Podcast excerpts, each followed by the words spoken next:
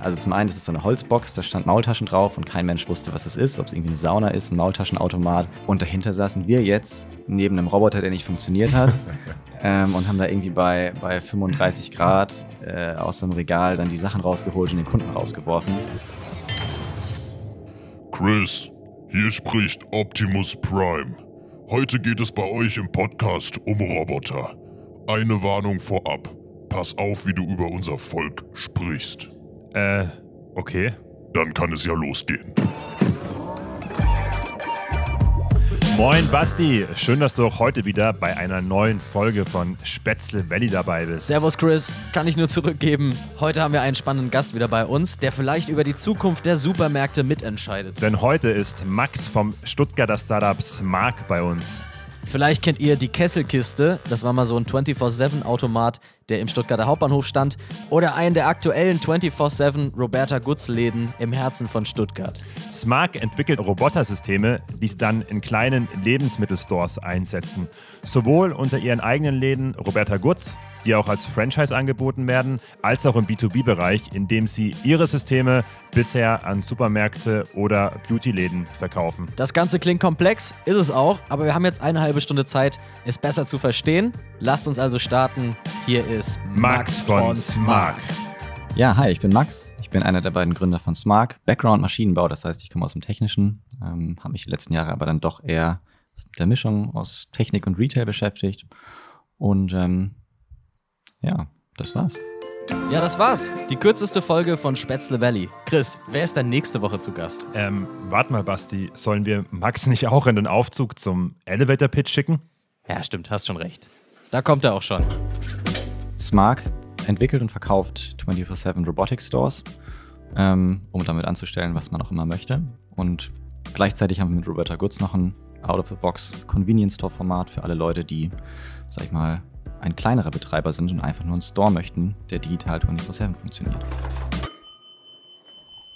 Das waren gefühlt noch nicht mal 15. Das war nicht mal 30. Perfekt. Ey, Optimus, du bist doch schlauer als wir. Das war doch der kürzeste Elevator-Pitch in der Geschichte von Spätzle Valley, oder? Das ist korrekt. Insgesamt nutzte Max nur 49 Wörter, um sein Business vorzustellen. Davon waren 12 in englischer Sprache 35 in deutscher Sprache und zweimal wurde der Name Roberta genannt. Danke, Optimus.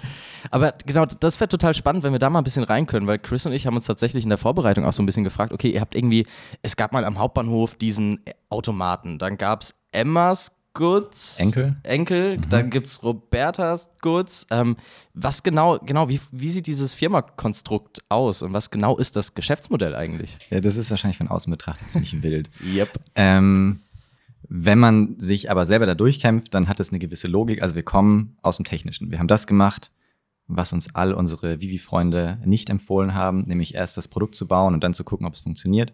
Alle haben uns gesagt, fake das Produkt, guckt, ob es einen Bedarf gibt und dann baut es. Haben wir nicht gemacht. Ich glaube, sonst wären wir aber auch nicht da, wo wir wären. Und haben dann mit einer Technik, von der wir nicht wussten, ob sie funktioniert, wie sie angenommen wird, unsere Station im Hauptbahnhof gebaut. Das ist die berühmte Kesselkiste, äh, ja, die man in Stuttgarter Kreisen so kennt.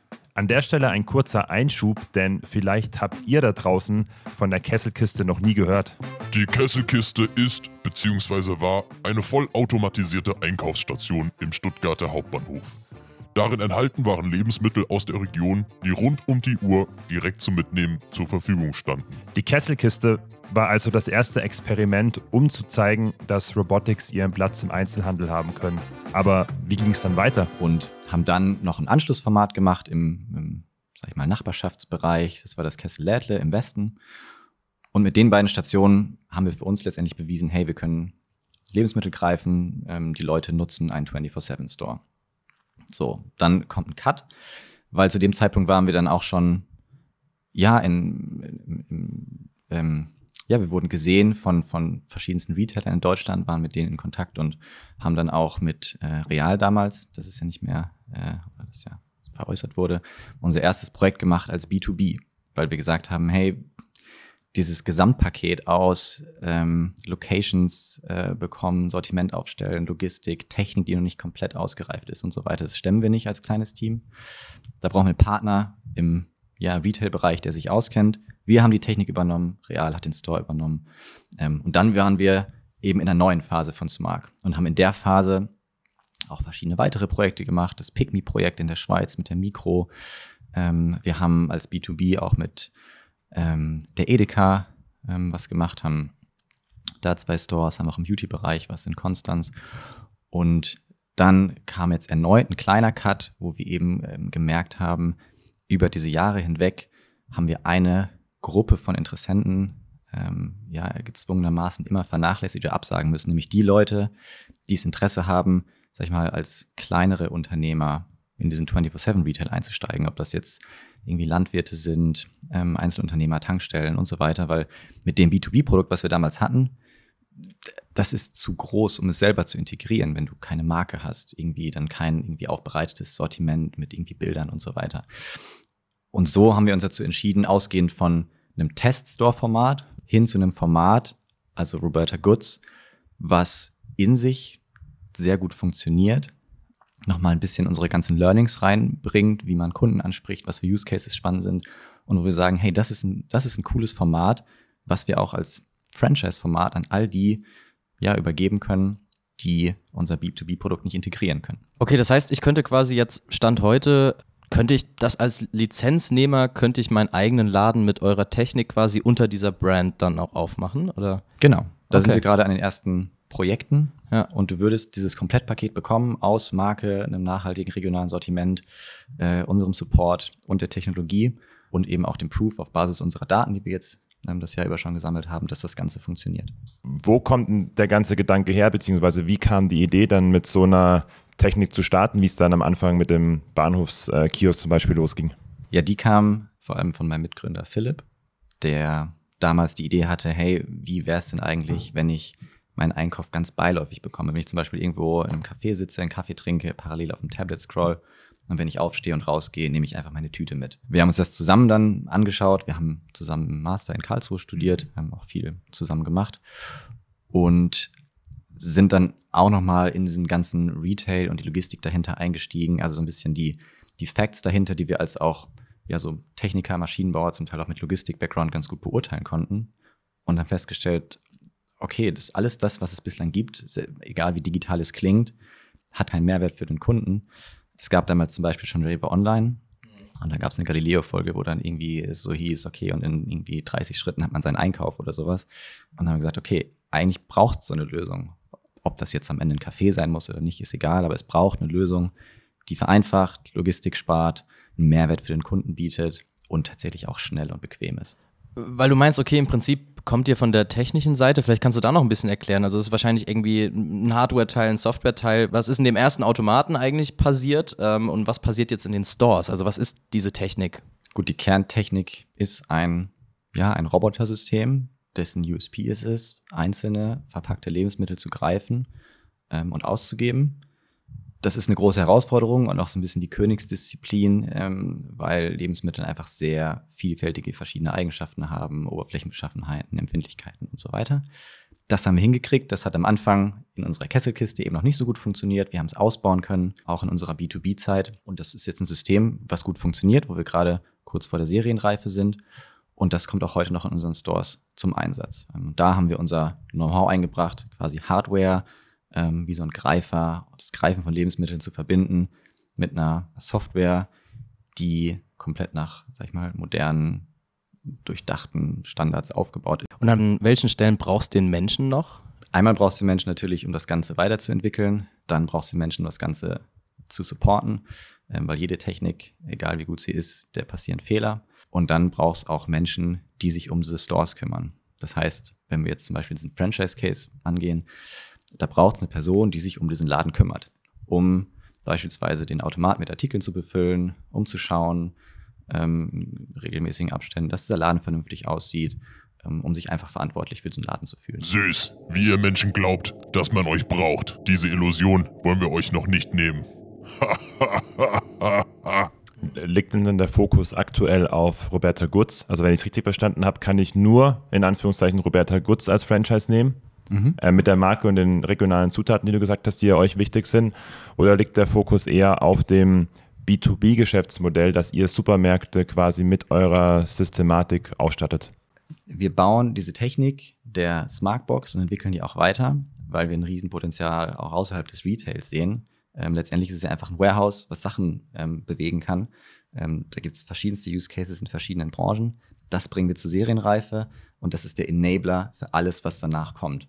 Und Roberta Goods kann man fast schon sehen als eine Art Vertriebskanal oder als eine Art ähm, Chance, mit dieser Technik ähm, ja, das zu bauen, was wir einerseits für sinnvoll halten, wo unsere ganzen Erfahrungen reingehen und wo wir auch ein Skalierungspotenzial sehen. Ähm, und es geht Hand in Hand. Wir sind der Meinung, oder ist es natürlich klar, Roberta Goods wird nicht ohne die Technik funktionieren. Und gleichzeitig ist äh, Roberta Goods auch ein Vorzeigemodell, um Fantasie anzuregen, was man alles mit dieser Technik machen kann. Und davon profitiert auch B2B. Das heißt aber, ihr wollt in dem Bereich Roberta Goods mit den Läden, die es jetzt auch in Stuttgart zum Beispiel schon gibt, auch wachsen. Also das heißt, ihr wollt wirklich viele Läden in Deutschland oder Europa da mit aufbauen. Genau. Also wir wollen damit wachsen. Wir wollen sie nicht komplett selber betreiben, ähm, weil wir gelernt haben, man muss sich fokussieren. Deswegen ja, schaffen wir gerade eben den Blueprint eines Franchise-Modells, wo wir auch sicherlich noch viel lernen müssen. Aber ja, wir wollen definitiv wachsen. Jetzt hast du eben ein bisschen angedeutet, okay, das Ganze fing eben äh, als Automat in der Bahnhofshalle an und hast aber auch gesagt, ey, das war am Anfang ganz schön holprig, bis man diese Technik mal am Start hatte. Du weißt ein bisschen, auf welche Geschichte ich jetzt hinaus will, aber vielleicht kannst du mal erzählen, wie das so war, dieses erste Ding an den Start zu bekommen und dann plötzlich diesen Real-Life-Case zu haben. Ja, also man muss dazu sagen, wir haben echt viel gebastelt und das ganze Basteln bringt halt nichts, wenn man es nicht ausprobiert. Also haben wir irgendwann gesagt, okay, wir müssen jetzt raus damit, weil uns, es war nicht mal klar, ob irgendjemand sowas überhaupt benutzen will. Ähm, ob das Automat für Leute was Böses ist oder nicht. Ähm, und da haben wir damals ja tatsächlich unter der Mithilfe von dem Ado, den du auch kennst, diese Location am Bahnhof klar gemacht, die eigentlich dafür vorgesehen war, normale Snackautomaten in so einem Rondell aufzustellen. Und äh, wir haben uns entschieden, jetzt unseren Automaten zu nehmen, das Risiko in Kauf zu nehmen, haben unsere Technik hingestellt und dann hat es natürlich überhaupt nicht funktioniert. Also zum einen, das ist so eine Holzbox, da stand Maultaschen drauf und kein Mensch wusste, was es ist, ob es irgendwie eine Sauna ist, ein Maultaschenautomat oder irgendwie ein Deko-Objekt. Dann war dann Screen dran, da gab es 20 Produkte zu kaufen, irgendwie Maultaschen, ein paar Joghurts, ein paar Drinks. Man konnte das bestellen, auch bezahlen, am Anfang sogar nur mit Bargeld, mhm. was sich echt völlig skurril anfühlt. ähm, und dahinter saßen wir jetzt neben einem Roboter, der nicht funktioniert hat. ähm, und haben da irgendwie bei, bei 35 Grad äh, aus dem Regal dann die Sachen rausgeholt und den Kunden rausgeworfen, die uns zum Teil völlig verrückt gehalten haben. Aber es hat dann irgendwann funktioniert. Wir konnten die Fehler ausmerzen, haben dann die schlaue Idee bekommen, auch eine Art Remote-Tool aufzusetzen, mit dem man die Anlage supporten kann. Und ähm, dann kam tatsächlich an diese Kiste unser erster Business Angel. Aber darüber kam dann quasi der Kontakt. Also und hat jemand an die Box geklopft genau. und gesagt, kommt mal raus. nee, ich glaube, der kam vorbei und der Münzeinwurf hat nicht funktioniert. Okay. Und dann ist er irgendwie rum in seine halb geöffnete Tür und hat gesagt, hey, was ist denn da los? Ähm, so ungefähr. Ich frage mich jetzt, wer ist denn euer Konkurrent oder wer ist die Konkurrenz? Weil es gibt ja auch zum Beispiel die Amazon Fresh Stores. Und ich frage mich da, braucht es denn den Roboter? Oder ist es nicht auch eine Möglichkeit zu sagen, die Lebensmittel liegen halt da und ich kann die einpacken, komme halt nur raus, wenn ich zahle. Also kannst du da vielleicht nochmal erzählen, wer ist die Konkurrenz oder habt ihr schon rausgefunden, dass der Mehrwert wirklich die Robotik hinten dran ist im Vergleich zu anderen Modellen, die es gibt? Da öffnen wir jetzt ein sehr breites äh, Diskussionsfeld, weil da kommen wir jetzt auf den ganzen Markt des, des Retails und äh, die verschiedenen Facetten. Also wir haben uns auch gefragt, brauchst du den Roboter? Mhm. Wenn man jetzt mal überlegt oder sagt, es gibt diesen Trend der Unmanned Stores, dann hat man ein Feld aus verschiedenen Konzepten, nämlich dem Self-Checkout, wie man zum Beispiel auch schon von Ikea kennt, nur dass es jetzt halt so kleine Boxen sind. Da nimmt man sich was, bezahlt fertig aus. Dann gibt es das Grab and Go, was ein Amazon anbietet, ähm, oder jetzt zum Teil auch Rewe schon in Teststores. Da gehst du rein, wirst getrackt, gehst raus und es wird dir einfach abgebucht. Und dann gibt es die Robotic Stores, die dir eben das Ganze abnehmen und wo du letztendlich ähm, dann einfach vom Roboter deine Ware ausgeben bekommst. Und jedes einzelne dieser Konzepte hat seinen Use Case, weil letztendlich stellt sich dann zum Beispiel bei Standorten irgendwie, die klein sind, wo man davon ausgehen kann, dass einem die Ware nicht geklaut wird und so weiter. Natürlich die Frage, okay, warum stelle ich da nicht einfach ein Self-Checkout hin? Allerdings muss man jetzt auch wieder berücksichtigen, dass in der Realität dann doch mehr Personal erfordert wird, ähm, als man denkt, weil ein Regal muss aufgeräumt werden, wenn es die Kunden direkt sehen können. Und in ja, vielen Gegenden wird einem so ein Ding auch äh, sicherlich mal leergeräumt werden. Und trotzdem wird es ja den Use Case geben. Bei dem Grab-and-Go-Konzept, das ist sicherlich was, was auch auf größerer Fläche in Zukunft noch Relevanz haben wird, ähm, weil einfach dieses ganze Kassenthema ähm, ja schon was ist, was einfach auch zu einem Kundenstau führt. Und da ist aber auch wiederum die Frage, wie, wie teuer ist es, wie ist es mit dem Thema Datenschutz? Und auch funktioniert es am Ende so, wie man sich das vorstellt, weil selbst auf kleiner Fläche hat ein Amazon, ja, also einer der größten Tech-Giganten, halt ein Riesenproblem damit, wenn ich jetzt mit meinen drei Kindern da reinlaufe, die dann irgendwie da rumwuseln und bei Leuten sich neben Leute stellen und dann was aus dem Regal nehmen und auf einmal sind die Einkäufe komplett verteilt. Das Ganze ist extrem teuer und ja, möglicherweise wird es da auch einen Use Case geben. So, und jetzt kommen wir auf die Robotik. Die Robotik hat einen sehr spannenden Use Case, der uns auch von all unseren B2B-Kunden bestätigt wurde, weil einerseits hast du, du hast ein Sicherheitsthema bei allen offenen Konzepten, ähm, gerade auch wenn du jetzt nicht nur in Deutschland denkst, sondern in ganz Europa oder äh, den westlichen Ländern. Dann hast du keinen Regaldruck. Ja, der Kunde sieht nicht, ob da jetzt eine Flasche Sekt steht oder fünf. Du bist super digital und vielfältig, was Kombinationsmöglichkeiten angeht. Ich kann irgendwelche Kombos und Angebote erstellen, die dann einfach zusammen ausgegeben werden und muss keine irgendwie Ladenflächen mhm. umräumen. Und ähm, das Ganze ist eben auf sehr, sehr kleinen Flächen äh, möglich, profitabel umzusetzen, wo andere Konzepte das nicht sind. Ähm, also es ist wie immer, es kommt drauf an, aber eben der Robotic Case hat seinen Use Case. Jetzt hast du eben schon gemeint, okay, wir machen das Feld jetzt sehr groß auf und vergleichen irgendwie die verschiedenen stationären Möglichkeiten. Ähm, jetzt gibt es ja auch viele große Player, die irgendwie versuchen, generell den stationären Store abzuschaffen, die irgendwie sagen, naja, eigentlich muss äh, hier die letzte Meile zum Kunden, die müssen auch noch wir übernehmen. Sind Gorillas und Co. auch eine Konkurrenz oder ist euch das eigentlich egal, weil Robotics natürlich auch da eingesetzt werden könnten? Also wer dem Driver die Sachen gibt, kann ja auch ein Roboter sein. Genau. Und deswegen ist es für uns super spannend, eben nicht nur eine Schiene zu fahren, sondern zu sagen, hey, wir haben die Technologie, ein Enabler für egal was kommt. Ähm, und wir, wir haben unseren Retail Case, denn mit einer Technologie kann man auch ein Lager automatisieren, ähm, wo am Ende Fahrer die fertigen Warenkörbe abholen ähm, und du da gar nicht Leute haben musst, die da rumlaufen, Sachen zusammenstellen, sondern das macht dann die Maschine. Spannend ist jetzt natürlich trotzdem, wo dieses ganze Liefermodell hinausläuft, weil von unserem Gefühl her ist es aktuell zu teuer, um so betrieben zu werden, wie es ist und äh, wird vermutlich in eine Richtung gehen, dass am Ende die Geschwindigkeit nicht mehr so schnell sein wird, sondern der Fokus eher auf Profitabilität und Auslastung der Fahrer ist. Es wird ein bisschen teurer sein, muss man schauen. An der Stelle unterbrechen wir die Folge kurz für eine Botschaft vom Sponsor der heutigen Folge. Wenn ihr genauso gerne Kaffee trinkt wie wir, dann haben wir heute ein echtes Genussschmankerl für euch. Wir möchten euch die Produkte des Stuttgarter Startups Rezemo vorstellen. Rezemo stellt nachhaltige Kaffeekapseln aus Holz her. Die Kapseln bestehen zu 100% aus nachwachsenden Rohstoffen und man spart pro Kapsel 55% der CO2-Emissionen im Vergleich zu Alukapseln. Die Kapseln, die gibt es in fünf unterschiedlichen und super leckeren Editionen. Das ist definitiv für jeden von euch was dabei. Unser Favorit ist die Nummer 2, Edition Nummer 2, die nicht ganz so stark und schön ausgewogen ist. Natürlich passt jede Kapsel in alle gängigen Nespresso-Maschinen. Wir haben für euch sogar einen Gutscheincode, mit dem ihr aktuell 10% im Rezemo-Shop sparen könnt. Dafür müsst ihr einfach bei der Bestellung den Code SPätzleKaffee eingeben und ihr bekommt die 10% auf euren Einkauf. Wir verlinken natürlich auch alles nochmal in den Show Notes. Ich trinke auch gerne Kaffee. Am liebsten mit einem Schuss Öl. Hm. Jetzt aber weiter mit der Folge.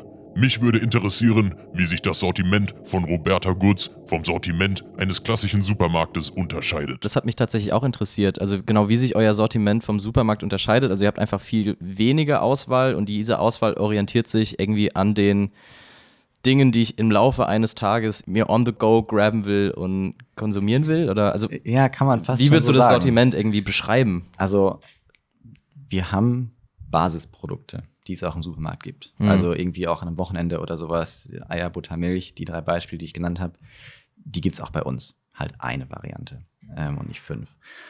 Aber viel mehr haben wir dann, also klar, wir haben viele Getränke. Ähm, wir haben die Erfahrung gemacht, dass unser Laden sehr viel für Getränke genutzt wird. Und dann, was auch spannend ist, weil das hat funktioniert, als Maßnahme auch tagsüber Kunden äh, zu haben, weil tagsüber ist ja eigentlich die Zeit, wo alle anderen Supermärkte auch offen haben. Aber tagsüber bieten wir jetzt an, zum Beispiel super leckere, frisch gemachte Ready-to-Eat oder Ready-to-Heat-Produkte von ja, ganz lokalen Gastrobetrieben hier aus Stuttgart, die wirklich lecker sind, die preislich eben günstiger sind als das Restaurant und vielleicht ein bisschen teurer als irgendwie der Snack aus dem Rewe und bieten das dann zum Beispiel in Kombos an, wo du halt sagst, okay, irgendwie mach ein Menü draus, indem du dir noch die Cola dazu packst oder dies oder jenes. Also da, da spielen wir viel mit rum und das wird genutzt. Ähm, also das ist, der, das ist der Unterschied, dass wir überlegen, was ist der Bedarf der Leute zu den verschiedenen Tages- und Nachtszeiten. Mhm. Wobei wahrscheinlich diese Kombination dann mit, äh, hier greift ihr noch die Cola dazu, für euch oder für den Betreiber wahrscheinlich gar nicht so attraktiv ist, oder? Weil ich glaube ja, so Markenprodukte, da findet wahrscheinlich der harte Preisvergleich dann doch irgendwie statt. Wohingegen bei so lokalen Betreibern, I don't know, was da die Marge ist, die ihr habt. Ja, das stimmt. Man kann trotzdem sagen, dass, dass unsere Marge gut ist. Aber zunächst mal geht es ja auch darum, dass man sagt, okay, das, das Angebot des Ladens ist wirklich gut. Man hat einen gewissen Warenkorb und was man eben auch dazu sagen muss, was für uns sehr spannend ist und vielleicht erstmal kontraintuitiv im Vergleich zum Retail klingt, wir brauchen mit dem Format, was wir haben, nicht die Kundenmassen. Uns reicht eine kleinere Frequenz. Für diese Leute wollen wir ein hochwertiges Angebot haben, was ihnen im Laufe des Tages einen Mehrwert bietet. Und durch diese geringen Betriebskosten können wir diesen Laden dann am Laufen halten. Also es braucht viele Produkte, mit denen wir so im Preiskampf mit Retailern sind, gar nicht. Siehst du denn dann Roberta Gutz zum Beispiel oder das Konzept von euch als Ergänzung zum klassischen Einkauf? Ich meine, du hast ja schon gesagt, das eher auf Convenience fokussiert, aber ist es wirklich eine Ergänzung oder wollt ihr mittel- und langfristig schon auch eine richtige Konkurrenz für den Supermarkt werden? Also wir haben durch unsere verschiedenen Produkte echt die Erfahrung gemacht, sowas wie Einkaufspreise und diese ganze Preispolitik, also wenn du da nicht in diesen großen Einkaufsgesellschaften oder Verbünden drin bist, dann hast du halt echt ein hartes Leben. Man sieht es jetzt bei einem Gorillas, die haben angefangen, der Supermarkt auf Fahrrädern zu sein. Und als sie dieses Wort Supermarkt in den Mund genommen haben, fingen an, die Kunden sich zu beschweren, dass die Produkte teurer sind als im Supermarkt. Dann mussten sie nachziehen, die Margen schwinden und so weiter. Also in diesem Preiskampf wollen wir uns nicht begeben und können wir uns auch nicht begeben, ähm, sondern wir wollen wirklich ein neues Segment außerhalb vom Supermarkt sein. Da gehst du jetzt nicht hin, um deinen Tages- oder Wocheneinkauf zu machen, sondern wirklich um deine spontanen Bedürfnisse zu befriedigen. Siehst du denn gerade auch im Einkaufsverhalten jetzt mit den ersten Erfahrungen von euch eine krasse Veränderung in Deutschland? Weil du meinst, Convenience ist noch nicht so da, in den USA zum Beispiel ja sehr stark. Was ist so das, was du da gerade auf dem Markt des Einkaufsverhaltens wahrnimmst? Gut, also was passiert, ich meine, ich kenne es von mir selber, man kauft oder die jüngeren Generationen kaufen immer weniger so für die Woche ein beispielsweise, sondern auch für den Tag. Und da reicht es dann manchmal, wenn du eine Packung Nudeln mit Pesto bekommst, was schon fast wieder äh, Richtung Convenience geht. Wir sehen, dass es äh, so, eine, so eine Lücke gibt aus der Nachfrage nach hochwertigen Sachen, die ich schnell zubereiten oder direkt essen kann und die vom Preis in Ordnung sind, weil dieses klassische Convenience-Angebot, also wenn ich jetzt, was, was ist da der Vergleich? Ich meine, das sind Bäckereien, das sind Tankstellen und das sind so ein bisschen diese komischen Convenience-Boxen in den Supermärkten. Das ist dann halt eher so, ja, okay, von der, von der Qualität oder es gibt da zum Teil kein Bio-Angebot und so weiter. Also es ist echt schwierig zu vereinbaren mit den Nachfragen der Leute. Und da merken wir, das ist eine Riesennische, in die wir gehen wollen. Was ich mich noch gefragt hatte, ihr habt ja jetzt 24 Stunden quasi auf, sieben Tage die Woche. Könnt ihr das wegen der Automatisierung, also hängt das in Deutschland eigentlich an dem Personal, dass Läden so eingeschränkt sind in ihren Öffnungszeiten? Also ist das quasi etwas, was mitkommt mit der Automatisierung? Genau, also es ist ein Thema des Arbeitsschutzes mhm. ähm, oder der Arbeitnehmer. Und wir sagen, wir sind halt ein Verkaufsautomat. Also sagen es nicht nur, wir sind es, sprich, an einem Sonntag muss da jetzt niemand im, im Laden rumhüpfen und irgendwas tun, sondern der läuft und das ermöglicht uns dieses Angebot. Und jetzt sind natürlich die Sonntage ein, eine Spitzenzeit. Ähm, in anderen Gegenden der Welt ist das nicht so, weil die sowieso rund um die Uhr gewöhnt sind. Und da ist es für uns auch extrem spannend und wichtig, dass wir auch zu den restlichen Tageszeiten eine Auslastung kriegen und daher eben auch dieses Angebot, das über den Supermarkt hinausgeht. Mhm.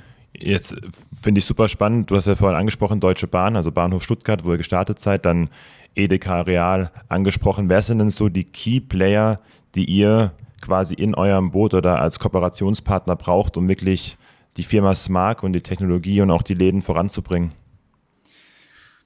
Also jetzt im Lebensmittelhandel ähm, haben wir da beispielsweise jetzt mit, mit der Edeka oder der Mikro echt starke Player, wo es spannend ist zu sehen, wie es weitergeht. Aber der Lebensmittelhandel ist eben nur ein Bereich, wenn man jetzt von B2B spricht. Ähm, wir haben beispielsweise im Beauty-Bereich eine Kooperation mit einem Friseurbedarfsladen in, in, in Konstanz die es schaffen, aus ihrem Laden, der vorher eben sehr viele, zum Beispiel Regale ähm, auf, dem, auf der Ladenfläche hatte, so eine Art Apple Store zu machen. Die Produkte sind in der Maschine im ersten Stock. Ähm, die können unten sich auf ihr Beratergeschäft fokussieren. Und dann gibt es noch weitere Möglichkeiten, ob es jetzt darum geht, ja, beliebige Arten von Produkten, muss nicht mal in einem Retail-Case jederzeit zur Verfügung zu stellen. Also der nächste Schritt ist wirklich aus diesem Lebensmittel nochmal rauszukommen, weil wir sehen unsere große Chance in der Breite. Also auch Logistik und Fulfillment zum Beispiel ein zum Thema. Zum Beispiel, genau. Mhm was mich die ganze Zeit noch so ein bisschen umtreibt, und du hast das schon mehrmals irgendwie angerissen, aber so dieses, das Geschäftsmodell jetzt von einem klassischen Supermarkt, das ist ja eins, was nicht unrentabel geworden ist, aber wo super viel Druck irgendwie aktuell drauf ist. Also ich glaube, ganz, ganz viele in ganz Europa Supermarktketten ähm, tun sich ja gerade total schwer. Und da würde ich noch voll gerne verstehen, wie quasi euer Konzept an welchen Stellen im Geschäftsmodell ist ähm, dem klassischen Supermarktmodell quasi voraus ist. Ja. Also, wie du schon, wie man schon merkt, es ist super breit in den Faktoren. Da macht es vielleicht Sinn, gleich in so ein paar Beispielen äh, zu denken. Grundsätzlich vom USP sagen wir, es sind die Kosten und es ist die Convenience. Ähm, und Convenience sowohl für den Betreiber als auch für den Endkunden. Bei Kosten, wenn man das Beispiel nimmt, wir passen in so einen Laden, den man typischerweise vom keine Ahnung, Friseur oder Handy-Reparaturladen kennt, der ist in jeder Nachbarschaft um die Ecke, ist auch in der Regel nicht teuer, nur kann da kein normaler Supermarkt drin betrieben werden. So, und auf einmal bist du um die Ecke der Kunden, in Fußnähe Teil der Nachbarschaft, ähm, was dann wieder Richtung Convenience geht. Ähm, Convenience ist natürlich rund um die Uhr und ähm, wenn man jetzt auf, das, auf dieses große Thema Einkaufen und wie wird das in Zukunft aussehen geht, da denke ich, oder sind wir schon der Meinung, dass auch ein Supermarkt natürlich weiterhin einen sehr, sehr großen Anteil haben wird und auch seine Berechtigung hat. Aber man sieht ja, dass sie sich so ein bisschen wandeln. Also aus unserer Sicht geht es einmal in die Richtung Erlebnis. Da gibt es beispielsweise Konzepte wie Markthallen oder sowas, wo, wo, Supermärkte sagen, hey, sie haben richtig hochwertige Dinge, da siehst du, wie deine Nudeln zubereitet werden. Da nehmen sich die Leute am Wochenende Zeit, um für, ihr, für ihre Kochprojekte einzukaufen. Dann wird es das alltägliche Einkaufen geben wo es vielleicht zum Beispiel auch nicht mehr relevant ist, ob ich jetzt zehn oder zehn Minuten oder zwei Stunden warte oder drei Tage, wenn ich mir bei einem Rewe oder sowas äh, oder einem Picknick meinen Wocheneinkauf bestelle. Und dann wird es halt dieses geben, ich habe jetzt spontan ein Bedürfnis. Ähm, und gerade da sehen wir uns. Wir werden nicht den Supermarkt ersetzen, wir werden, glaube ich, auch nicht den kleinen Kiosk ersetzen, sondern wir sind diejenigen, wo du einfach verschiedene Bedürfnisse über deinen Tag gestillt bekommst und wo du uns quasi in deiner Nachbarschaft um die Ecke findest. Mhm. Jetzt habt ihr letztes Jahr irgendwie eine Finanzierungsrunde über drei Millionen Euro gemacht. Ähm, hört sich jetzt erstmal viel an, natürlich. Ich kann mir vorstellen, so viel ist es vielleicht gar nicht für euer Projekt, das ihr vorhabt. Was habt ihr denn mit den drei Millionen äh, ganz konkret gemacht oder auch noch vor? Genau. Also wir hatten 2020 genau unsere Finanzierung über drei Millionen, haben jetzt 2021 auch noch eine, eine Bridge geholt, um das Ganze zu erweitern. Und was wir damit gemacht haben, ist letztendlich unseren B2B-Case zu bauen. Ähm, wir kamen ja vor dieser Finanzierung, dieser 3 Millionen Finanzierung, hatten wir unser Kessellädle, da haben wir gerade diesen MS Enkel Store aufgemacht und haben eben gemerkt, okay, wir müssen, um dieses B2B-Thema auszubauen, noch, noch Zeit und Geld reinstecken. Ja, das war vor allem das, was wir aus der Finanzierung gemacht haben. Und jetzt stehen wir gut da mit einem Produkt, was funktioniert, was noch nicht 100% in Serie ist. Da, das finalisieren wir gerade und sind da jetzt auch schon wieder ähm, ja, in der nächsten Runde, kann man sagen.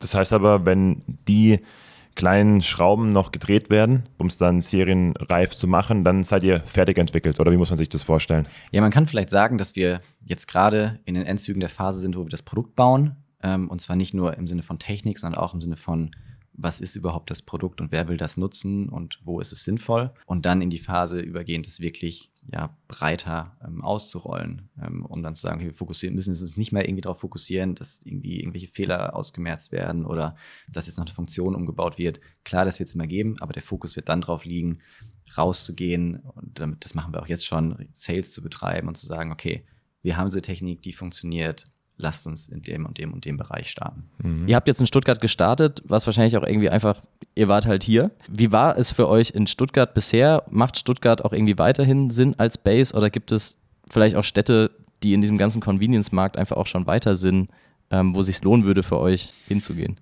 Ja, da gibt es Argumente in verschiedene Richtungen. Also Stuttgart macht in der Hinsicht oder hat in der Hinsicht, glaube ich, Sinn für uns gemacht, weil man da auch mal so ein bisschen out of the radar Sachen ausprobieren kann, ohne dass es gleich irgendwie ganz Berlin bekannt ist äh, und, und irgendwie nachgemacht wird, bevor man es selber irgendwie zum Funktionieren bekommen hat. Gleichzeitig hast du hier halt äh, echt gutes Know-how, sag ich mal, vor allem im südlichen Raum, was so, also wenn man jetzt von so namhaften Unis angeht, äh, im Bereich Technik, Maschinenbau. Ähm, aber jetzt haben wir hier natürlich alle Leute, die dann von den großen Automobilleuten oder mhm. Konzernen mhm. gezogen werden. Also ist schwierig. Es hat für uns auf jeden Fall Sinn gemacht. Ich denke, in Zukunft, wenn das Ganze weitergeht, werden wir uns auch überlegen, wo noch Standorte Sinn machen und für was sie da sind. Weil, wie ich gerade gesagt habe, geht es ja in Zukunft auch nochmal auf einen anderen Fokus. Ja, vielleicht kann man das so beschreiben, ist nicht ganz eindeutig. Zwei Fragen, die wir zum Abschluss immer stellen. Wir haben tatsächlich viele junge Leute, die uns hören ähm, und viele, die wahrscheinlich auch so ein bisschen mit dem Gedanken spielen, vielleicht selbst zu gründen. Und da ist natürlich immer cool zu hören, was sind dann so die Tipps, die man irgendwie geben kann oder was du gelernt hast, wo du im Nachhinein sagen würdest, ey, hätte mir das damals jemand gesagt, das hätte mir vielleicht irgendwie ein bisschen was gespart an Lehrgeld. Gibt es da sowas, was du im Kopf hast? Hui, okay. Ja, also ich ich glaube, man kann, man kann sich einfach immer zu Herzen nehmen, dass egal wie wild sich die Fahrt gerade anfühlt, man sicherlich Erfahrungen macht, die kein anderer macht. Man, man sollte weitermachen. Und ich glaube eben auch, man sollte bereit sein, das, was man tut, kontinuierlich zu hinterfragen und es vielleicht zu drehen und zu wenden. Wobei ich mir gerade auffällt, dass das schon sehr generische Gründertipps sind. ja, geht aber in eine andere Richtung. Wir hören ganz, ganz oft, oder die meisten sagen eigentlich, ähm, du musst deine MitgründerInnen so wählen wie ein Ehepartner. Mhm. Das ist der Tipp, ja. den wir, glaube ich, in mhm. neun Folgen mhm. am meisten gehört haben. Ja, da haben wir wahrscheinlich den Vorteil, dass wir vor der Gründung fast so ein Ehepartner waren. wie nimmst du die, die Stuttgarter Gründerszene wahr? Findet die für dich statt? Fühlst du dich Teil dieser Szene? Gibt es die Szene? Ich glaube, das ist das Phänomen, was viele Gründer haben, nämlich wenn man sein Netzwerk sucht, wenn man am Anfang steht, dann nimmt man dann nimmt man das in Anspruch, man vernetzt sich, man geht auf Gründerevents und sobald man irgendwie was zu tun hat, dann, dann ist es ausgeblendet. Also jetzt gar nicht, gar nicht im negativen Sinne gegen die mhm. Gründerszene, aber die hat für uns die letzten Jahre stattgefunden, ohne dass wir da irgendwie dran beteiligt waren, weil wir einfach genug zu tun hatten. Ähm, aber ich denke, um sich initial zu vernetzen, ist da schon ordentlich was passiert. Sollten sich mal alle, die auf Gründerevents äh, rumhängen, mal fragen, warum sie nichts zu tun haben. Richtig. Nee, cool. Ey, danke dir. Ja, vielen Dank. Mega nice. Ihr habt es gehört. Es wird nicht mehr lange dauern, bis mein Volk die Kontrolle über eure Nahrungsketten hat. Um euch von unserer geheimen Revolution im Schatten abzulenken, wird es auch in zwei Wochen wieder Content von Spätzle Valley geben. Bis dahin, euer Optimus Prime.